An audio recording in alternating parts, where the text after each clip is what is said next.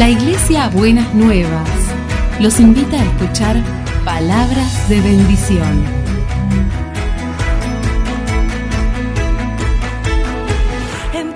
Si desean asistir a nuestras reuniones, los esperamos en Avenida de Lepiane 3925, esquina Subiría, Bajo Flores, Ciudad de Buenos Aires.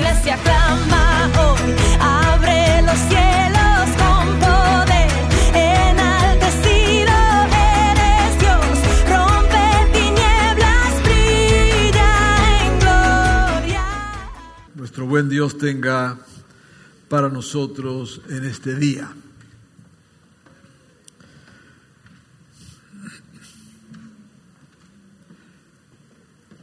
Vamos a comenzar leyendo el Evangelio de Juan, el capítulo 3, el versículo 19 al 20.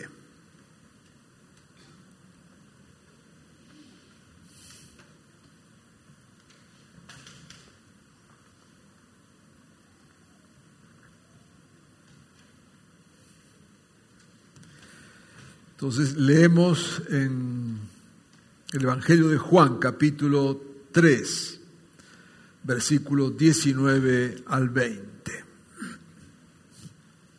Y dice así la palabra del Señor, esta es la causa de la condenación, que la luz vino al mundo, pero la humanidad prefirió las tinieblas a la luz porque sus hechos eran perversos. Pues todo el que hace lo malo aborrece la luz y no se acerca a ella por temor a que sus obras queden al descubierto. Y repito el primer texto, el 19, esta es la causa de la condenación, que la luz vino al mundo, pero la humanidad prefirió las tinieblas a la luz. La palabra del Señor para esta mañana es la, la gracia que sobreabunda. Ahora, ¿por qué el texto dice que la humanidad prefiere las tinieblas a la luz?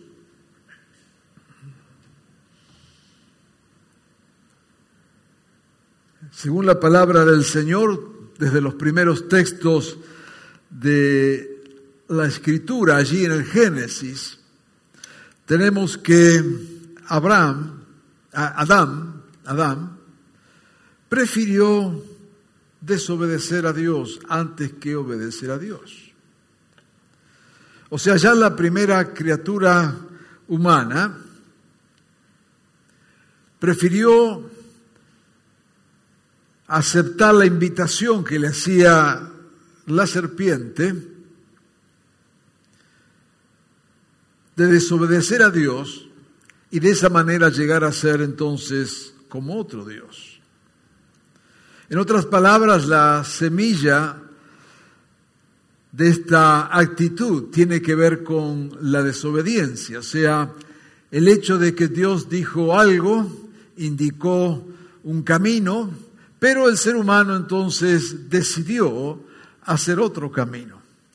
Es una manera de, ¿no es cierto?, tener su propia identidad, como ocurre con los adolescentes. Usted vio que el adolescente lo que procura es diferenciarse de sus padres y una manera eh, de hacerlo es marcar su identidad ¿no es cierto?, haciendo las cosas diferentes que el padre o la madre le dice. O sea, si le dice anda para la derecha, el adolescente va a ir para la izquierda, ¿no es cierto?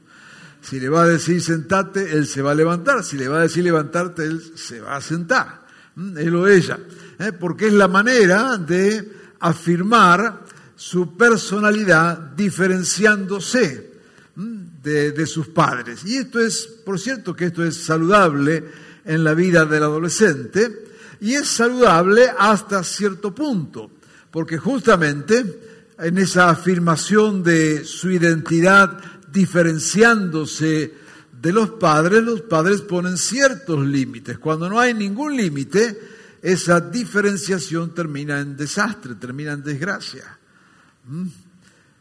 Ahora, cuando los límites son exagerados y entonces no se permite que esa personalidad se construya, se está castrando esa personalidad. La cosa más difícil de entender para muchos es que Dios siendo Dios, teniendo todo el poder, siendo el Dios creador, sin embargo, hizo al ser humano libre.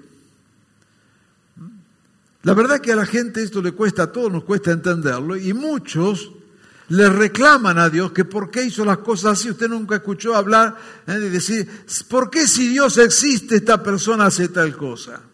¿Qué está diciendo detrás de eso? ¿Por qué no viene Dios y maneja a la persona?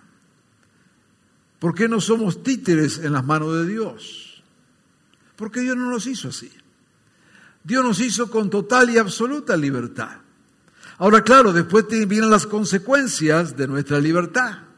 Así que ese primer ser humano, lo que hizo en su libertad, y estaba bien que Dios le dio toda la libertad, y su manera de diferenciarse de Dios fue hacer la suya. Y lo hizo sin ningún límite. Y entonces nos dirá la palabra del Señor que el pecado terminó en muerte. O sea, Dios había puesto libertad, pero Dios también había marcado límites que como siempre los límites de Dios, al igual que los límites bien puestos de un padre o una madre, siempre son para bien.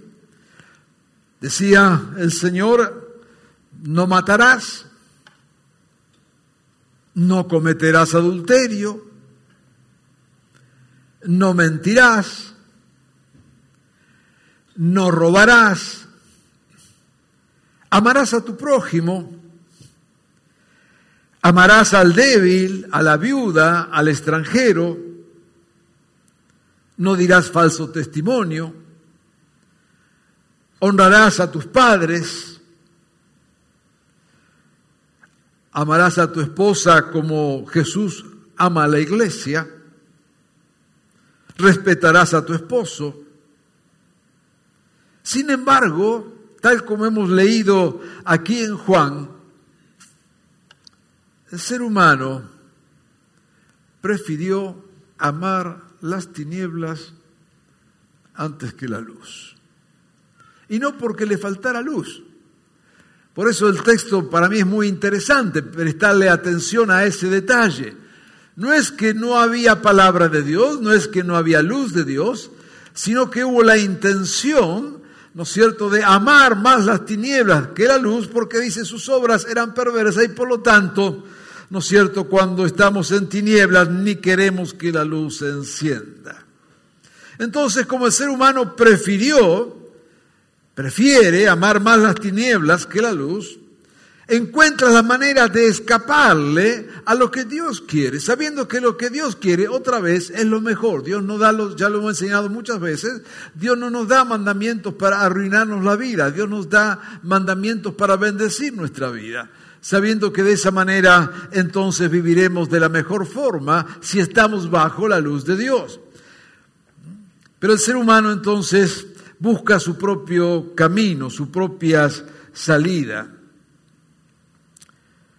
amo más las tinieblas. Entonces, aunque Dios dice no matarás, nosotros decimos, bueno, si es mi enemigo, lo puedo matar. Y ahí vienen las guerras, que hoy hasta las vemos por televisión en vivo y en directo. Y todavía hay creyentes cristianos que en caso de guerra se ponen a orar, ¿no es cierto? De Señor, bendice a tal ejército, ¿para qué? Para que mate al otro. Porque las guerras son en serio, ¿no es cierto? ¿Mm? La guerra no es un juego de, no es un videojuego. Entonces nos ponemos de ciertos lados y decimos, ay Señor, te vio lo que ha pasado muchísimo tiempo para acá, inclusive hasta estos últimos días, ¿no es cierto? Toda la situación, por ejemplo, allí en, Israel, ¿no? Y el pueblo palestino.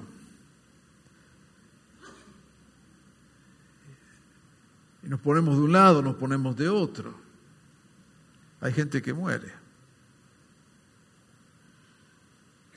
Lo que pasa es que los palestinos tienen mala suerte y mueren más palestinos que los otros.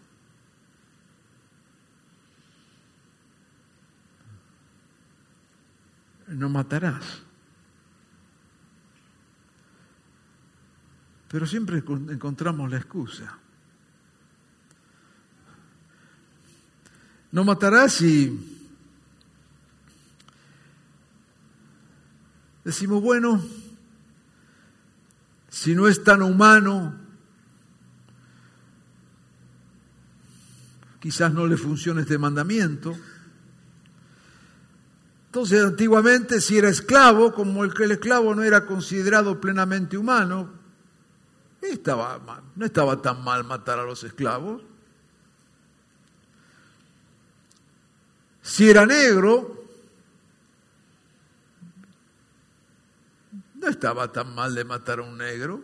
Total, negro más, negro menos.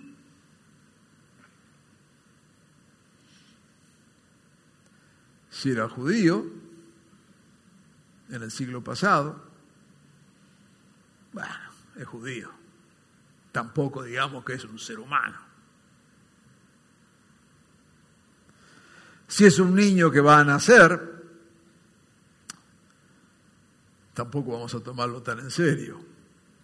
Como todavía no habla ni camina, ¿por qué no matarlo?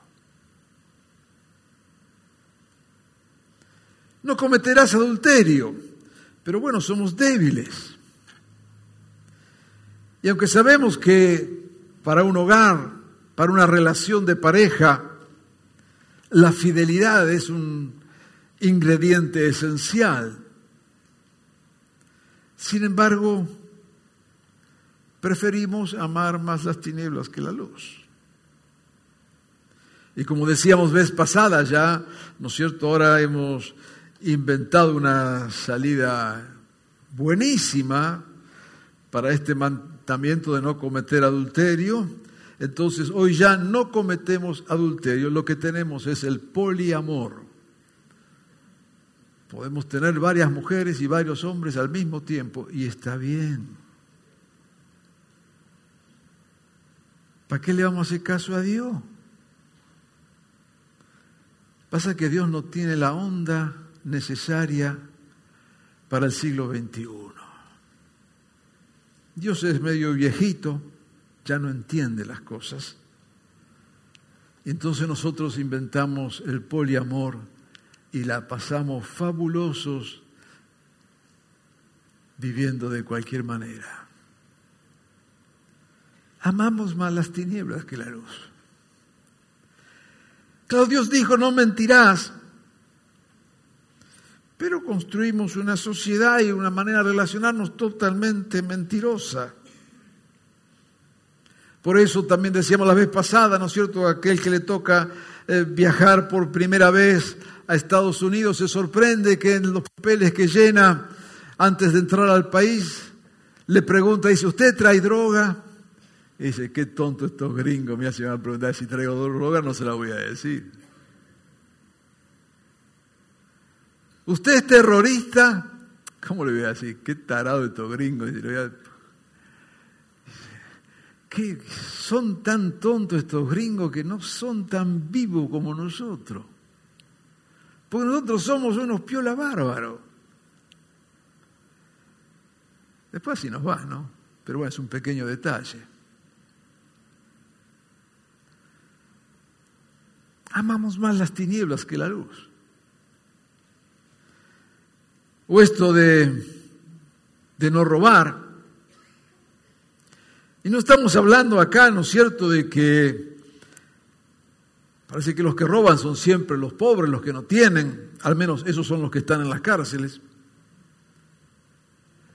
Pero veía el otro día una imagen de un camión de carne que volcó en la autopista y paraban allí gente que iba por la autopista, inclusive un señor con un Mercedes-Benz paró para robarse la carne que estaba en la autopista.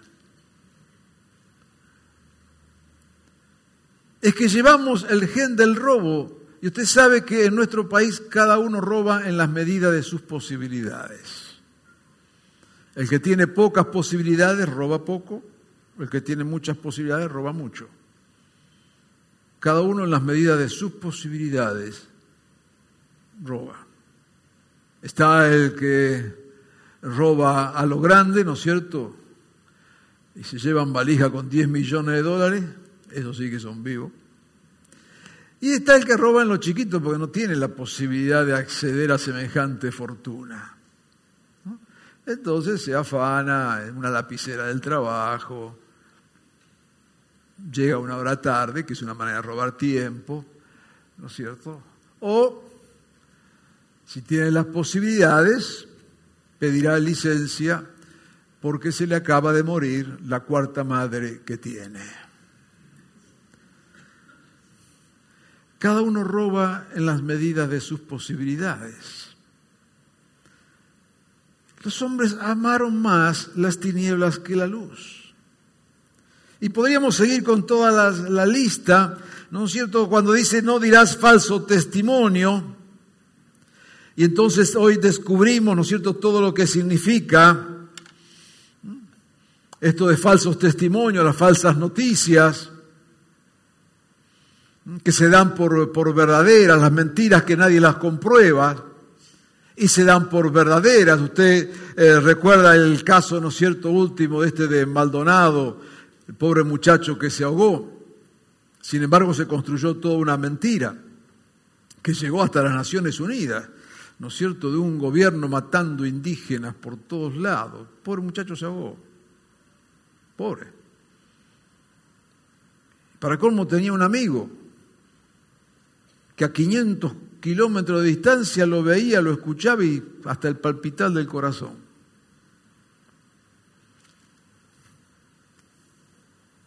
No dará falso testimonio, pero está bien. O están, ¿no es cierto?, como decíamos veces días pasados, los que todavía le creen a las noticias que le mandan por eh, WhatsApp y la internet y todo, ya dijimos, tenga cuidado con eso no le crea, ni crea tampoco las noticias que dan los noticieros. Así, usted hasta que no compruebe, no lo chequee, no, no crea. No darás falso testimonio. Podríamos seguir todo el día, y no lo voy a hacer, mostrando cómo vivimos ¿no es cierto?, de una manera tan diferente a lo que es el propósito de Dios. Y por eso las vidas están como están. Y las sociedades están como están. Y tenemos entonces esto de que la luz vino al mundo, pero el ser humano ha preferido amar más las tinieblas que la luz. Y esas tinieblas hoy tienen distintas facetas, distintas imágenes, ¿no es cierto?, se muestran de distintas maneras. La forma en que las tinieblas hoy siguen prevaleciendo, ¿no es cierto?, siguen, le seguimos dando espacio. Esta falta de amor al necesitado, estas cuestiones en contra de la vida, situaciones que hoy vivimos todos nosotros de una u otra manera.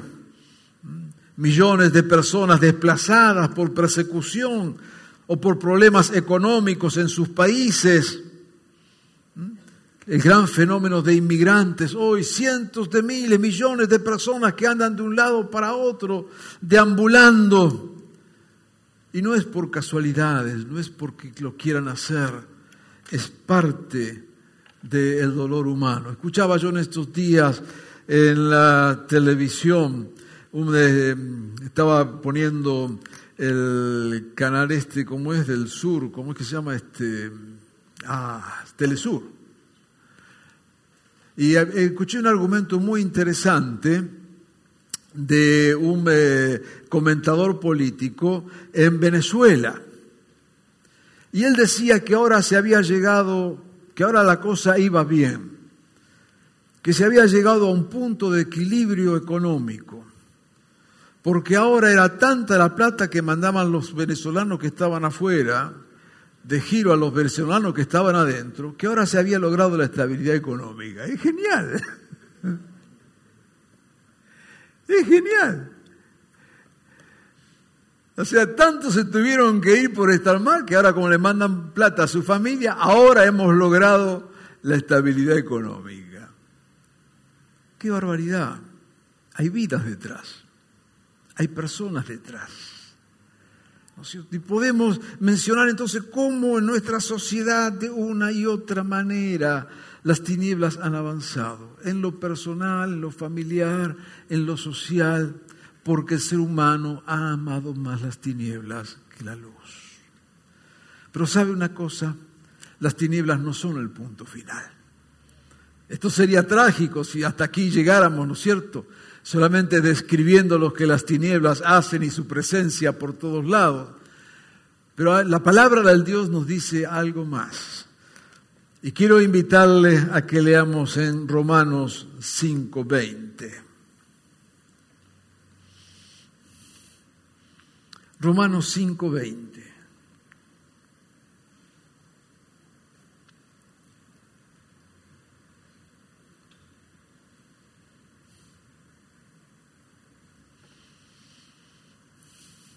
Y dice así la palabra del Señor en Romanos 5, 20 al 21. Pero allí donde abundó el pecado, sobreabundó la gracia. A fin de que, así como reinó el pecado en la muerte, reine también la gracia que nos trae justificación y vida eterna por medio de Jesucristo. Es verdad que en el mundo hay tinieblas, es verdad que el ser humano ha amado más las tinieblas que la luz, es verdad que por donde miremos parece que las tinieblas prevalecen, pero aquí algo que dice también la palabra del Señor, que allí donde abundó el pecado, sobreabundó la gracia. La gracia que es el amor de Dios hecho carne. La gracia es más poderosa que el pecado. Por eso que no importa cuál sea la gravedad del pecado, no, no importa cuán oscuras sean las oscuridades, la gracia de Dios va a sobreabundar va a ser superior. El amor de Dios, el poder de Jesucristo, siempre será superior al poder del pecado. El poder de la gracia sobreabunda por encima de la abundancia del pecado. Allí donde hay oscuridad, donde el ser humano ha amado más las tinieblas que la luz. Sin embargo, la gracia de Dios el amor de Dios y el poder de Dios va a sobreabundar. Por eso como hijos de Dios nos movemos en la dimensión de esta fe, de saber que el pecado nunca tiene la última palabra, que la destrucción nunca es lo último, que las tinieblas nunca serán lo definitivo, porque Jesucristo ha vencido las tinieblas, porque Él ha vencido el poder del pecado porque allí donde hay pecado sobreabunda la gracia.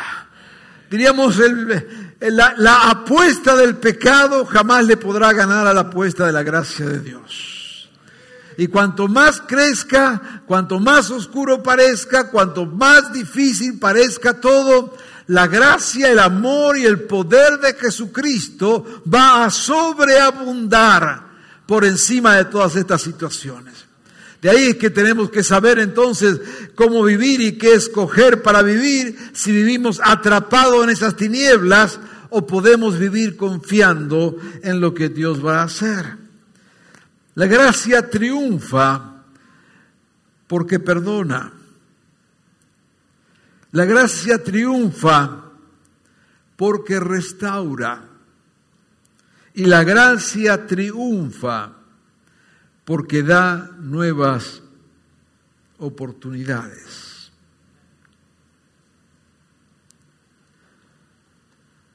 Siempre la gracia va a sobreabundar.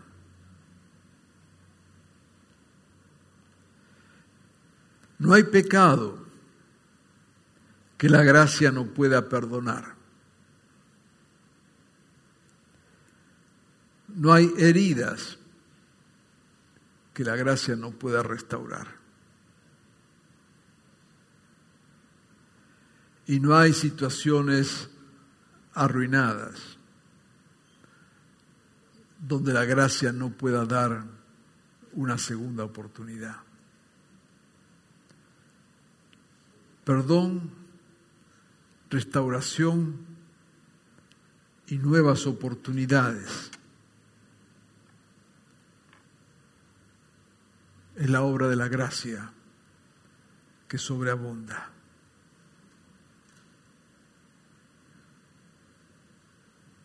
allí donde hay discriminaciones, triunfará el amor de Dios por el diferente. Donde hay ideologías de muerte, va a triunfar la vida. Donde hay ruinas, triunfará la restauración. Es lo que hemos visto siempre. Y no hay ninguna razón para que de aquí en más sea diferente. Dios siempre ha perdonado y perdonará. Siempre ha sanado y sanará. Siempre ha restaurado y restaurará. Siempre ha dado nuevas oportunidades y lo dará. No hay vida tan arruinada que la gracia de Dios no pueda restaurar. Tenemos aquí mismo en la congregación hermanos que hoy tienen una familia bien formada, un trabajo digno, una casa bien armada, y sin embargo llegaron a este lugar arruinados, consumidos por las drogas, fundidos, no hay destrucción que la gracia no pueda restaurar. No hay matrimonio tan quebrado que la gracia de Dios no pueda sanar. Y lo hemos visto. Y no hay situación humana tan difícil que la gracia de Dios no pueda solucionar donde abundó el pecado, sobreabundó la gracia. Claro que muchas veces esto no es una cuestión mágica. Cuando la cuestión es de a dos, ¿no es cierto? Mencionamos los matrimonios, por ejemplo. Mencionamos relaciones de personas. Pero sí sabemos que si nos ponemos juntos en las manos de Dios, la gracia de Dios restaurará, sanará y dará nuevas oportunidades. Y creemos en esto. Y lo creemos no por una cuestión de fe invisible. Ya diríamos que esto no es cuestión de fe, es simplemente cuestión de mirar y saber lo que Dios ha hecho. Fe tenían los primeros cristianos, que lo único que tenían era la palabra de Dios.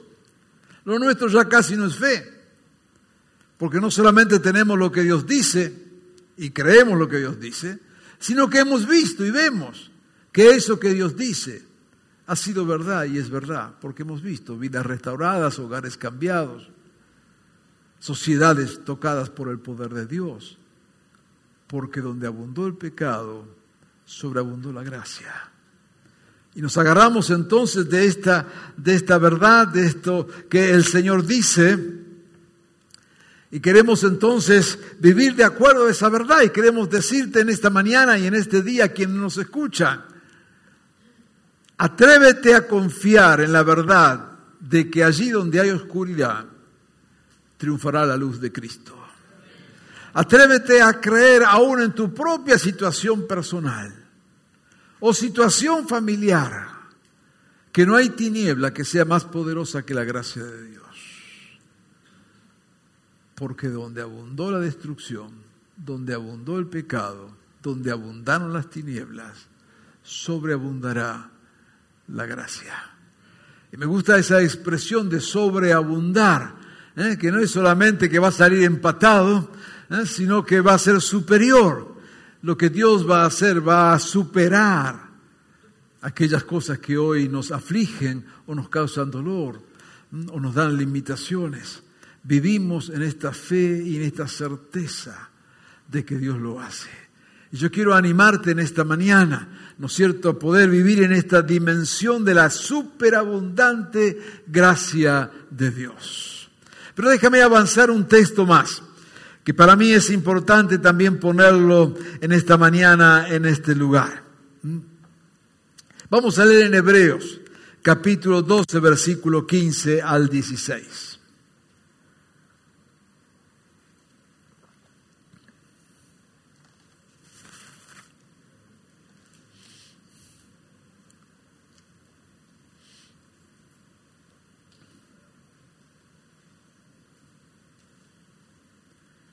Y aquí hay algo en este capítulo 12 de Hebreos que para mí completa, ¿no es cierto?, esta descripción y este cuadro de la gracia de Dios. Porque muchas veces hemos vivido, y esto ya es una palabra más eh, para quienes hemos recibido algo de esa gracia de Dios, y yo decía, estamos llenos de testimonios de vidas cambiadas, hogares transformados, situaciones tocadas por el poder de Dios, ¿no es cierto? Pero hay algo que para completar ese cuadro, que tiene que ver con nosotros, ya no con lo que Dios hace, con lo que nosotros hacemos con la gracia de Dios. Y fíjense lo que dice.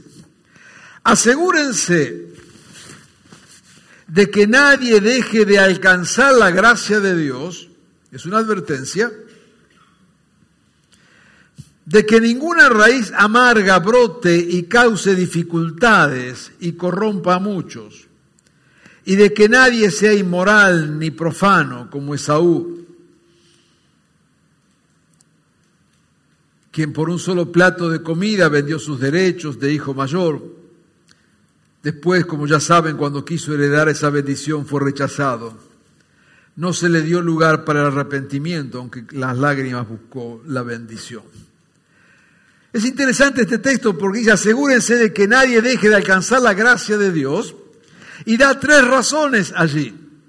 Y es bueno que prestemos atención a estas tres razones. La primera que da, habla, dice, de que ninguna raíz amarga brote y cause dificultades. En la versión de Reina Valera traduce como raíz de amargura. Y a veces hemos hablado, ¿no es cierto?, de que la amargura puede eh, obstaculizar las bendiciones y cuando hay una raíz de amargura dentro de nosotros, eh, por supuesto que eso afecta nuestra vida de relación con Dios, ¿no es cierto? Y nos afecta también en esto de alcanzar esa gracia del Señor. Pero la verdad que el texto eh, dice otra cosa un poquito desde otro lugar. Dice que tengamos cuidado de que una raíz amarga no nos eche a perder toda la situación. ¿Sabe que está de que está hablando allí. El texto dice que ninguna raíz amarga brote y cause dificultades y corrompa a muchos. Esta raíz amarga son personas inadecuadas. Lo pongo de otra manera. Personas que son capaces de afectar tu propia vida y de afectar a las otras personas. Como ya desde hace algún Muy interesante entender esto del texto. Porque tengan cuidado que algunos no alcanzan la gracia de Dios, porque se lo pongo ahora, digamos, haciendo una versión actualizada de este texto, porque se rodean con personas que le van a amargar la vida.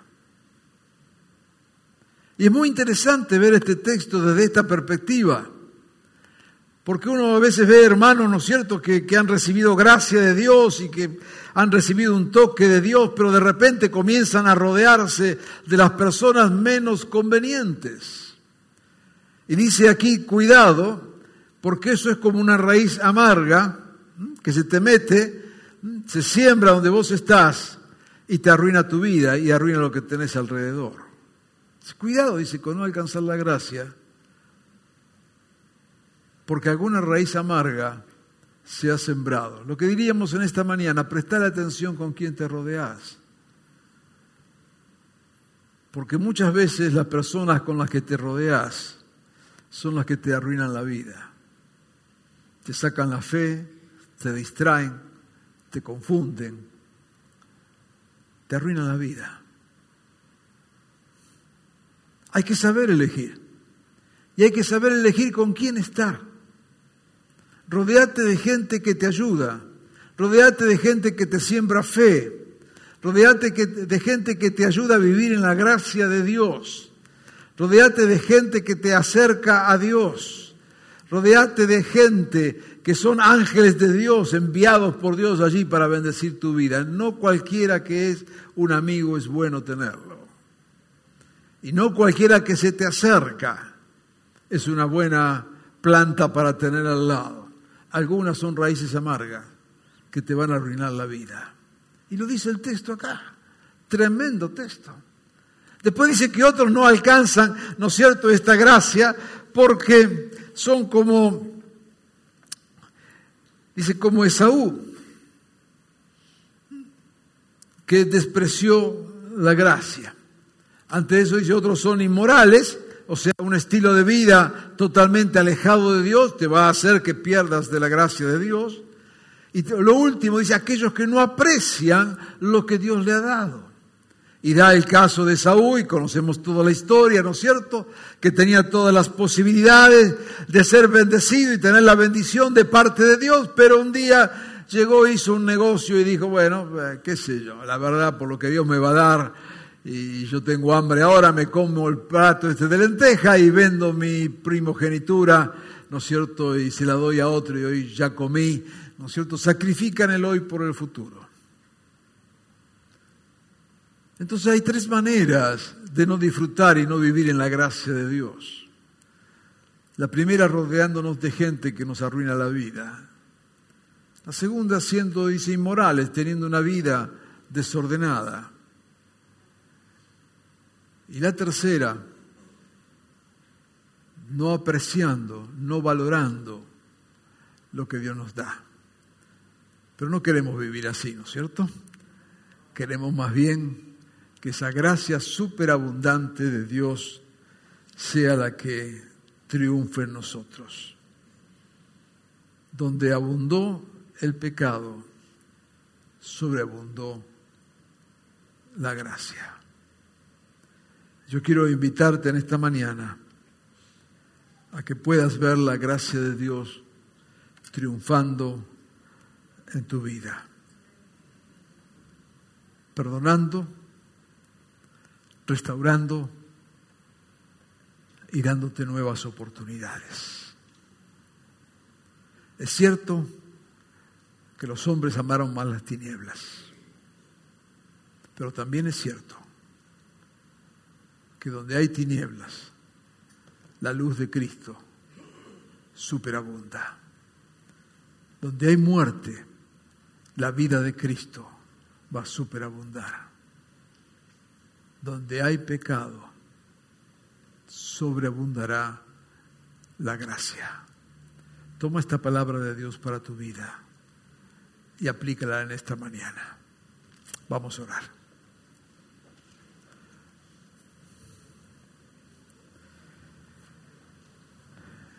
Queremos tener un momento de reflexión en esta palabra.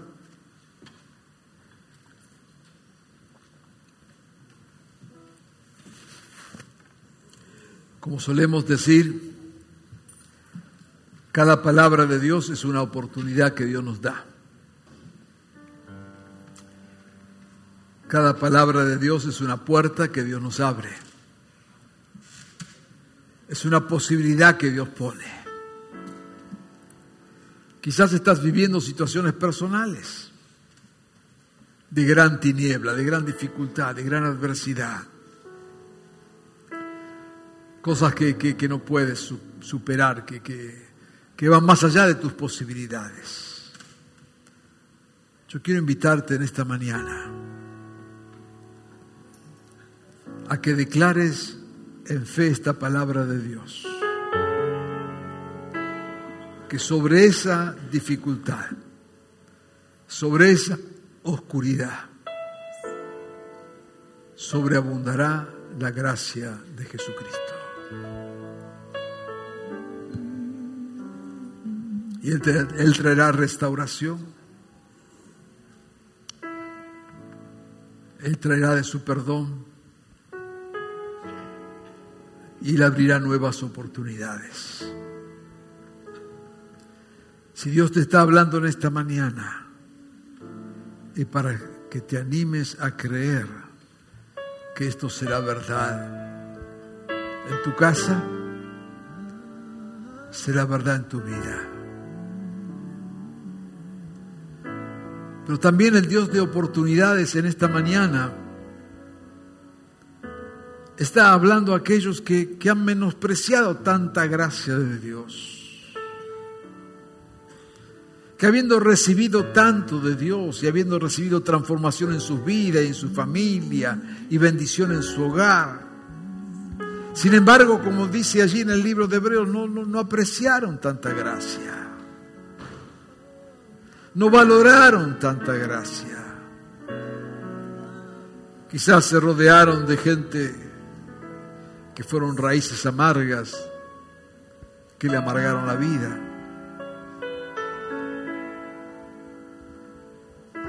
Quizás empezaron a vivir vidas de pecado, de desobediencia a Dios.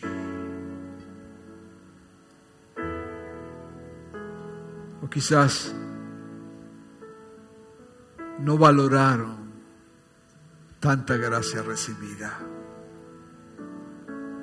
Pero Dios en esta mañana si te habla es porque te da una nueva oportunidad. Y tal como leíamos en el momento de oración, allí también en Hebreos, acerquémonos confiadamente al trono de la gracia. Porque si Dios te habla, es que Dios te está esperando. Porque allí, donde hay pecado, donde hay muerte, donde hay tristeza y dolor, sobreabundará la gracia. Quiero animarte en esta mañana a que puedas descansar en esta verdad de Dios. Y puedas acercarte confiadamente sabiendo que Él te sigue esperando. Porque su gracia superabundante sigue fluyendo. Amado Señor, tanto amor expresado en tu palabra va más allá de nuestro propio entendimiento. Señor, sabemos que tu amor es tan, tan alto y tan profundo, tan ancho, tan extenso, que nada pueda quedar fuera de ese amor. Y apelamos a ti, Señor, y venimos a ti en esta mañana. Te ruego, Señor, por aquellos que están pasando circunstancias difíciles donde las tinieblas los han rodeado, donde divisiones, heridas, parece que, que es el pan cotidiano. Yo te ruego, Señor, que en esta mañana tu mano poderosa se ponga allí, Señor, en esos hogares, en esa familia, en esos matrimonios, en esas vidas y que en esta, en esta misma mañana la superabundante gracia sea más poderosa que el pecado. Que tu luz brillando sea más poderosa que las tinieblas. Señor, pon tu mano de poder. Obra, Señor, conforme tu palabra. Y también te ruego, Señor, por aquellos que habiendo disfrutado de tu gracia, de tu misericordia, de tu amor, de tu bendición, habiéndose gozado en ti, Señor, hoy sin embargo están atravesando valles de, sombra, de muerte, de dolor, Señor, quizás comieron las, las hierbas amargas de no haberse rodeado de lo mejor. Quizás, Señor, despreciaron tu gracia sin haberlo dicho, pero con actitudes, no honraron tanto amor y tanta gracia tuya. Pero Señor, en esta mañana, tú das oportunidades nuevas. Y te pido, Señor, que estés sembrando fe en esos corazones. Y que sea este un encuentro, una, una mañana de reencuentro contigo con tu amor y con tu misericordia. Amado Señor, queremos bendecirte. Queremos honrarte, Señor, en esta mañana y darte a ti toda la gloria y la honra. Porque sabemos que es verdad lo que tu palabra dice. Que allí donde abundó el pecado, sobreabundará tu gracia. Y así lo creemos, Señor y así lo confesamos en esta mañana. Sea a ti, Señor, toda la gloria y la honra. En tu nombre, Jesús. Amén y amén.